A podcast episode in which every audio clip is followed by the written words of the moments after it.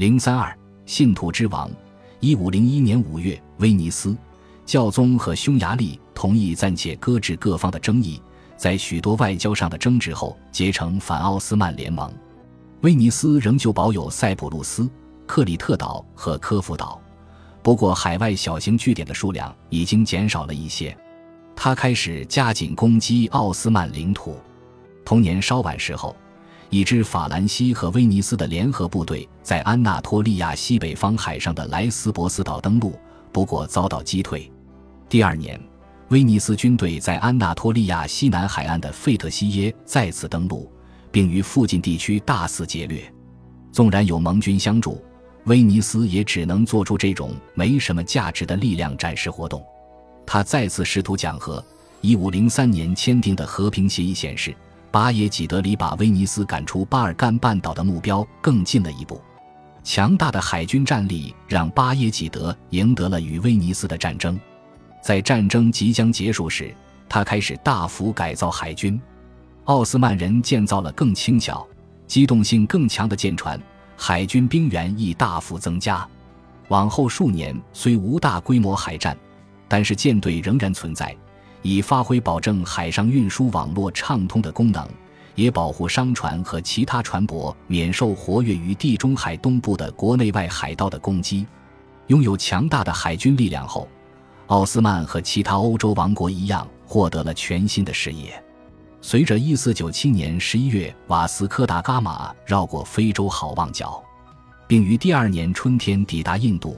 葡萄牙的商业利益开始威胁阿拉伯人在印度洋维持若干世纪之久的贸易网络，特别是他们已经威胁到马穆鲁克所控制的南亚和东南亚香料贸易。马穆鲁克的海军被证明不足以保护这些贸易线，甚至对近海贸易都无能为力。就在葡萄牙人在印度洋大显身手的同时，地中海东部的罗德岛海盗变得更加猖獗。一五零八年。一支从叙利亚北方海岸驶出的载运木头的马穆鲁克船队被罗德岛舰队击败，暴露出马穆鲁克在海上是多么不堪一击。马穆鲁克被迫低下头，恳求巴耶济德出手相助。巴耶济德通过友好关系做到了过去武力做不到的事情。马穆鲁克承认，在中东的势力角逐中，奥斯曼比他占优势。一五一零年。派到奥斯曼宫廷的使团为马穆鲁克的海军争取到大量的原料和补给。奥斯曼不仅拥有先进的海军技术与知识，还拥有欧洲人同样在使用的火药枪炮。他们供应大炮给马穆鲁克以对付葡萄牙人，甚至派遣自己的军官指挥马穆鲁克的海军。马穆鲁克无力保护自己的海运免遭葡萄牙侵害。这给了巴耶济德大好机会，介入马穆鲁克的国家事务，同时扩大自己的利益。他的动机是复杂的。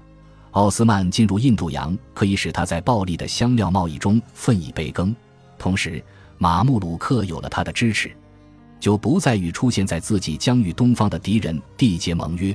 这还能消解任何马穆鲁克帮助他儿子科尔库德的可能性。后者在一五零九年，因为不满意他父亲分配给他管理的桑贾克，跑到了开罗，可能准备夺取巴耶济德的统治权。无论如何，巴耶济德的算计成果丰硕。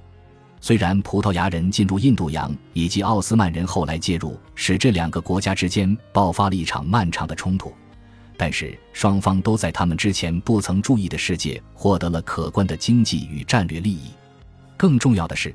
巴耶济德介入马穆鲁克事务，已预先为他儿子塞利姆打开了几年后征服叙利亚和埃及的大门。不过，在那之前，伊朗的萨法维王朝对奥斯曼正统性的根基提出了不逊于之前任何国家的挑战。在伊斯兰世界内出人头地的努力和与基督教世界间的敌对一样，容易引起争端。奥斯曼帝国建立三百年来头一次遭逢如此危机。